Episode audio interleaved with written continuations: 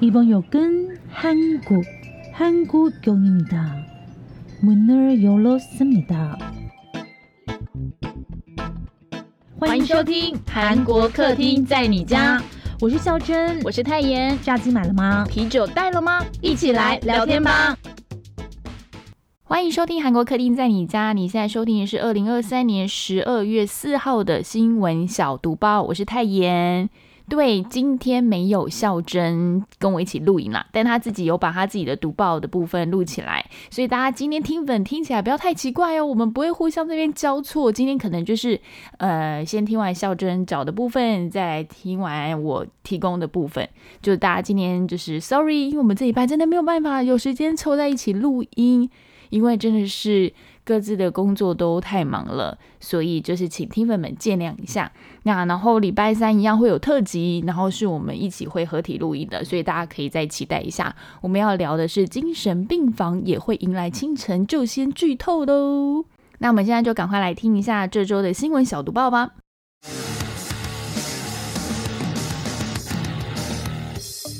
新闻小读报，不能错过的韩国大小事。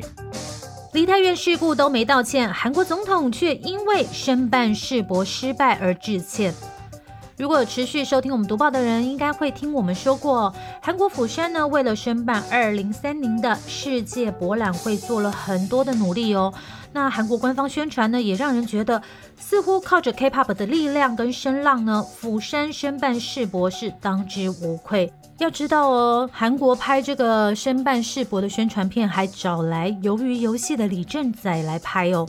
可是结果一揭晓啊，哇，那一天真的不只是釜山人，是整个大韩民国一起感受那种惨败的感觉。每个媒体都是头条这样，因为不止呢没有办法申办成功，就连他的得票数都跟最后确定申办世博的城市沙地阿拉伯利雅得相差超级远的。利亚德拿到一百一十九票，可是釜山呢只有拿到二十九票，这是不是可以说，其实在这个申办世博上，釜山本来就不是第一首选，真的是可以说是惨败啊。那韩国这边呢，就有人说呢，是因为韩国敌不过石油国家的金钱攻势。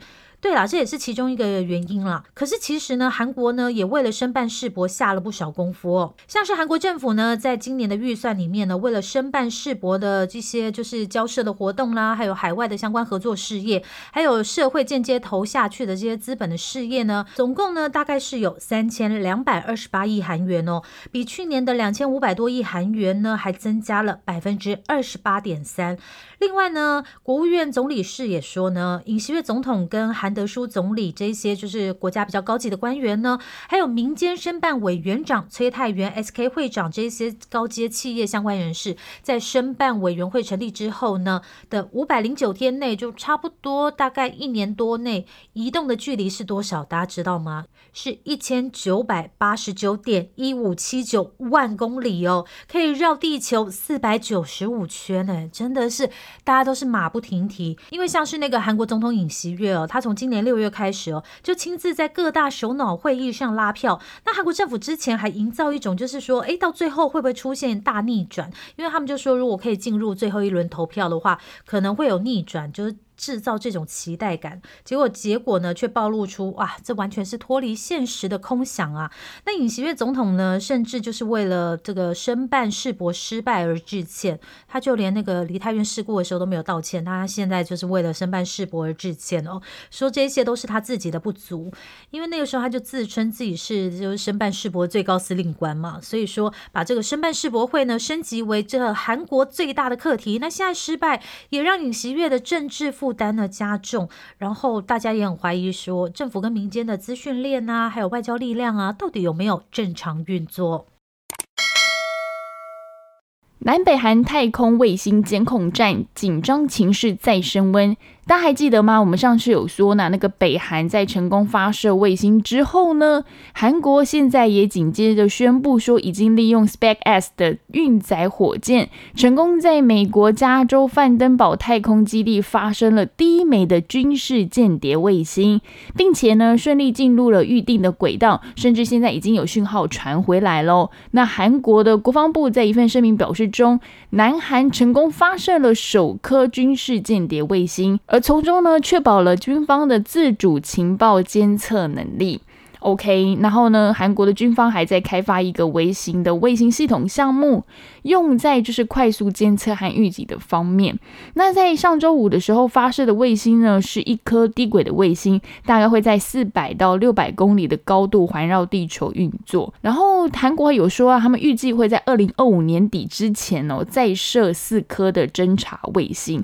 不过呢，就是因为这样子嘛，北韩跟南韩现在就在双方互相就是较劲太空战的部分。然然后北韩之前除了射卫星之外呢，他们现在也就是也毁弃了两韩九一九的协议哦，尤其在板门店这边就是边境的地带，他们又重启武装了北韩军事的部分，所以现在就感觉说，哎，这个南北韩的情势感觉又在继续升温了。那我们就继续看下去吧。我觉得大家现在比较关注的就是金正恩现在就一直都带着金主爱出席任何的活动，然后大家现在已经封他是就是什么新将军的这种概念，就是接班的意味浓厚啦。一个十岁小女生要扛起这么大的责任，我也是蛮佩服她的。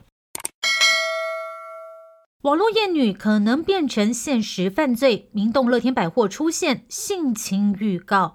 我要提醒大家要小心了哦！首尔明洞乐天百货呢，就是现在有那个圣诞装饰非常漂亮的那一间哦。他们的外墙广告牌上呢，先前被人贴上了一张就是预告，上面写着呢，他要性侵犯女性。那因为这样的字句呢，出现在人来人往的公众场合里面呢，百货公司马上报案。可是截至到十一月底哦，警方还没有锁定说嫌犯到底是谁。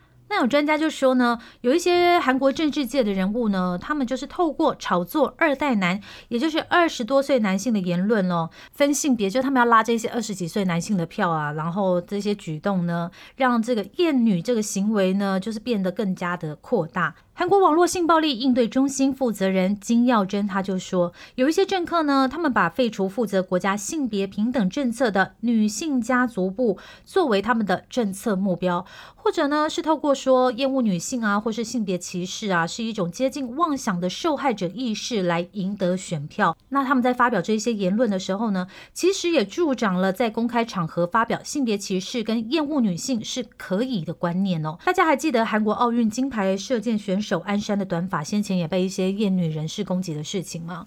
那近年来呢，其实，在韩国还是陆陆续续发生一些攻击女性的事情哦，也让女生觉得非常焦虑。那我们还是要提醒大家哦，出去游玩最重要的一定是注意自己的人身安全。受到疫情冲击，韩国预期寿命三十三年来首度下降。这是一份来自韩国统计厅的调查，指的是说，去年出生的新生儿预计是可以活到八十二点七岁哦，非常高寿的感觉了，已经八十岁了。如果平均寿命的话，低于二零二一年的八十三点六岁。去年预期寿命是一九七年来首度下降，原因就是因为新冠疫情的影响。那韩国统计厅的官员就说啦，二零二二年 COVID nineteen 的关系哦，死亡人数就是急剧的攀升，位居到第三大死因。如果没有这个新冠病毒的关系影响的话，韩国预期的寿命去年其实应该是增加零点一岁，而并非减少零点九岁。而且这个趋势其实在全球多国都出现了。经济合作暨发展组织比较大家常听到的就是 OECD，他们也说，三十几个会员国在二零一九年到二零二一年的平均寿命都下滑了零点七岁。帮助稳定物价，泡面大厂不倒翁撤回涨价决定。大家知不知道不倒翁食品这家公司呢？它也是韩国指标性的泡面公司哦。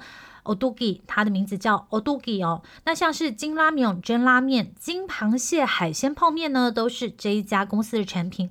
那在去年六月的时候呢，不倒翁就曾经宣布过，他们为了帮助稳定物价哦，他们要下调十五款泡面产品的售价，降幅大概是百分之五。那这家公司呢，除了泡面，还有生产相关的食品调味料啦，就是其他食品。最近呢，他们又宣布，原本呢，他们决定要调高在超商贩售的二十四种。产品的价格，可是没想到半天之内呢，他们就决定把这个调整价格的这个决定呢撤回来了。那理由是呢，想要在政府的稳定物价基调中呢参与协助民生稳定。但是因为前阵子呢，就是一直以来啦，韩国通膨实在太严重了，普遍来说呢，消费者还是相当的悲观。虽然目前不会涨价，可是大家都蛮怕的，会不会过一阵子呢，会用更大的力道全部调回来哦，就是全部调涨。会让人更吃不消啊。曾拍过成龙电影《韩国逃兵天王》柳承俊预告回国了吗？哎，我们再谈一下哈，就是韩国的兵役问题一直都是热门的话题嘛。因为其实当兵的时候是非常严苛的，尤其在韩国，所以很多人都想说，哎，能不当就尽量不要当啦，百般借口就是不想要当兵。尤其艺人当兵更是被放大检视哦。那今天我们要跟大家来讲一个就是逃兵逃了二十多年的故事。我是看完之后我是这样觉得啦。而且这个人还是九零年代的天王级人物，传奇歌手刘承俊。刘承俊在九零年代可以说是如日中天哦，更被称为是韩国的 Michael Jackson。他曾经拍过成龙的电影《小兵大将》，也有跟徐怀钰合作过哦。而且他在准备当兵前呢，就跟韩国政府承诺说他会当兵，所以在入伍的前三个月才会被韩国准他放行，用到日本演出的名义获得了出境的许可。可是没有想到，他去这个日本只是一个借口，他是偷偷跑去美国办理美国国籍的手续，然后顿时那个时候整个政府还有民间都觉得啊，我深深的被背叛的感觉。我原本以为你是要去日本演出，没有想到你是要去办国籍，就是为了不要在韩国当兵。那两千零二年的时候呢，他就被韩国政府下令禁止入境韩国。刘成俊针对韩国驻洛杉矶领事馆拒绝发给他入境韩国签证提出告诉。那败诉后呢，二零二零年他又发起了上诉。而韩国最高法院在今年的七月最终判决出炉了，判定刘成俊胜诉。诶。虽然韩国驻洛杉矶的领事馆再度拒发签证，并且说刘成俊逃兵一事可能会损及国家利益，不过最高法院还是一样确定驳回上诉，就是等于最后的答案是刘成俊胜诉了。那因为胜诉的关系，他更开心在 IG 上发了文庆祝，外界就在猜他是不是很有可能要踏上久违没踏上的韩国了呢？在攀升，二零二二年韩国每十对新婚夫妇里面就有一对跨国婚姻。正在收听我们新闻的你，是不是也嫁给阿里郎，或是娶了阿里妻呢？根据韩国统计厅发表的《二零二二多文化人口动态统计》，在二零二二年呢，韩国人跟外国人结婚的跨国婚姻呢，有一万七千四百二十八件，同比增加百分之二十五点一哦。那这个统计呢，是从二零零八年开始的嘛？那也是自从有统计以来最大的增幅哦。在韩国婚姻统计的总数里面呢，跨国婚姻所占的比重在去年扩大到百分之九点一，也就是每十对新婚夫妇里面就有一对是跨。国婚姻哦。那来说一下这些跨国结婚的资料统计吧。韩国新郎跟外国新娘的这个组合呢，结婚占了百分之六十六点八。那韩国新娘呢，跟外国新郎呢，则是占了百分之二十哦。所以说呢，就是韩国男生娶外国新娘的比例还是比较高的。那跨国婚姻里面呢，韩国新郎的年纪大多是四十五岁以上，占了百分之三十一点二。韩国新娘呢，则是大多是三十出头啦，就是三十到三十。四岁这边占了百分之二十四点六。等了四年，终于等到东方神起将来台开唱。哎，暌违四年哦，很长的一段时间哦，大学都毕业了呢。粉丝们应该很开心听到这个消息吼。韩国二代男团代表的东方神起，今年是他们出道二十周年喽哦，咱们昌明都当爸爸了嘞。那他十一月的时候推出了正规专辑之后呢，立刻宣布一个好消息，就是他们要来台湾开唱了。这也是暌违四年再一次来台湾，我想很多歌迷已经都期待不已了。时间告诉大家，在明年二月二十四号星期六，林口体育馆。除此之外，会在一月十三号先到香港，二月三号在曼谷。消息一出，其实海外的歌迷已经开始嗨翻了。不过呢，票价还没有公布，还有就是售票时间、抢票时间，如果喜欢的歌迷，你要自己持续追踪喽。员工爆料，蛋糕上的水果其实都没洗。哇，是不是有人跟我一样非常喜欢吃水果蛋糕？什么香印葡萄戚风啦，还是草莓奶油蛋糕，通通都很喜欢。可是太惊人了！最近在韩国新闻里面就爆出来，其实这些水果通通都没有洗过，就摆在蛋糕上了。这几天呢，韩国 MBC 新闻台呢播了一条新闻，有一位呢在咖啡店的打工人呢，他就发布了一篇文章，名字叫做就是什么什么的良心告白啦。他就说，哎，放在蛋糕上的水果通通没有洗，像是草莓的话，就是摘掉那个蒂头就放上去了。然后他还问大家说，听说不洗才是对的，真的吗？哎，怎么好像我们的低卡一样啊？结果。果就有超多的人都在下面回复说，蛋糕上的草莓这些水果都没有洗啊，好像也是哦，因为你看哦，我们自己在洗草莓的时候也是超麻烦的，因为开那个水龙头一直冲一直冲，才能把那个草莓上那些小孔洞的农药冲掉嘛。那等到就是冲了一段落以后，其实草莓也没有像一开始那么漂亮喽。那这些蛋糕上的草莓其实都还蛮美的，所以没有洗，好像这样的推断也是对的哈。然后也有网友说呢，其实他之前呢去上甜点课的时候，也学到说呢，如果你要放在西点，就是蛋糕啦或是面包里面的这些水果不用洗，因为洗了之后水果会变软。嗯，大家怎么看呢？其实不管洗不洗，我想我都还是会继续吃蛋糕上的水果，因为我觉得水果加蛋糕真的好好吃。但是听完这条新闻之后，大家还会不会继续吃呢？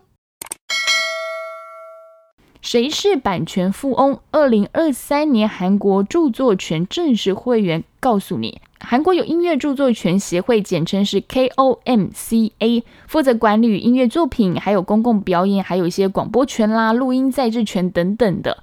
那韩国艺人如果有歌词、歌曲创作的话，就会被登记在 KOMCA 里面，你会有一组专属自己的登记编号，然后你就被称为是准会员喽。不过哦，要成为这个协会的会员，其实有难度呢。不是写一首歌去，然后他就说哦好，那你就进来喽。首先，你的著作权费要在三年间每年有超过三千万韩元的音源出版者，而且每年只会有二十五位你可以升级为正式的会员。然后升级的资格呢，又是以非大众部门先取得三个名额哦。就是我觉得就不是主流音乐，你就可以先有保障三个名额，其余二十二个名额就会按照著作权使用费的顺位来平均分配。因此呢，能够获得名额的偶像，感觉就是少之又少啦。然后很多人都说，哎，你只要能够被入选就很厉害了，就是像在颁奖典礼上面入围，其实就是一种肯定了啦。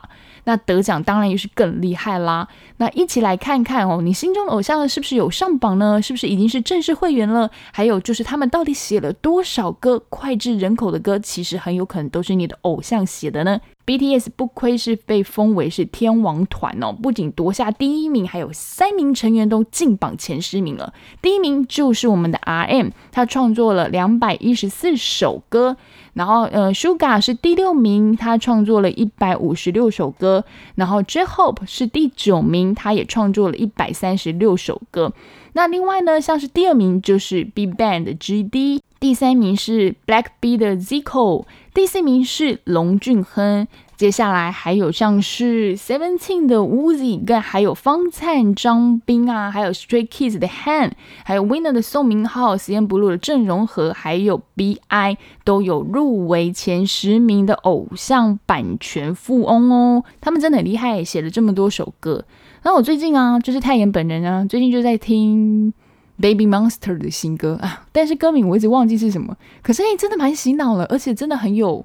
YG 的风哎，就是前面是一首歌，然后后面快要结尾的时候又来点变奏，我个人是还蛮喜欢的啦。那也不知道大家有没有看妈妈的一些精彩表演，因为我工作太忙，时间没有看。然后我终于大概知道了，就是我出差的时候，就笑珍自己独自录完音的这种孤独感。我们都觉得合体录音还是最快的方式。然后最近天气很冷啊，就是要提醒大家记得要多穿外套，要做好保暖，然后千万不要淋雨，记得撑伞好吗？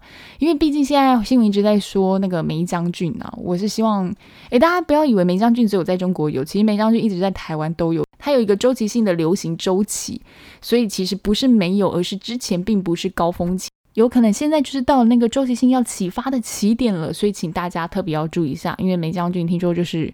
会连续咳很久很久很久，然后一次咳都会咳个三十秒，我觉得那种感觉就是肺都要咳出来了。所以提醒大家，没有什么比身体健康还要重要的。为什么我会在这么晚时候还跟大家讲这些东西呢？因为现在已经十一点了，本人是有一点点，是不是 工作太累，下完班还来录音？好了，就是提醒大家，就是十二月了。就是今年的最后一个月，希望大家都可以平平安安度过，然后照顾好身体。最重要的就是听我们的读报还有特辑啊，然后更重要的是，如果你们有领到年终了，可以麻烦抖内我们一下下，持续支持我们热情的创作。拜拜，安妞。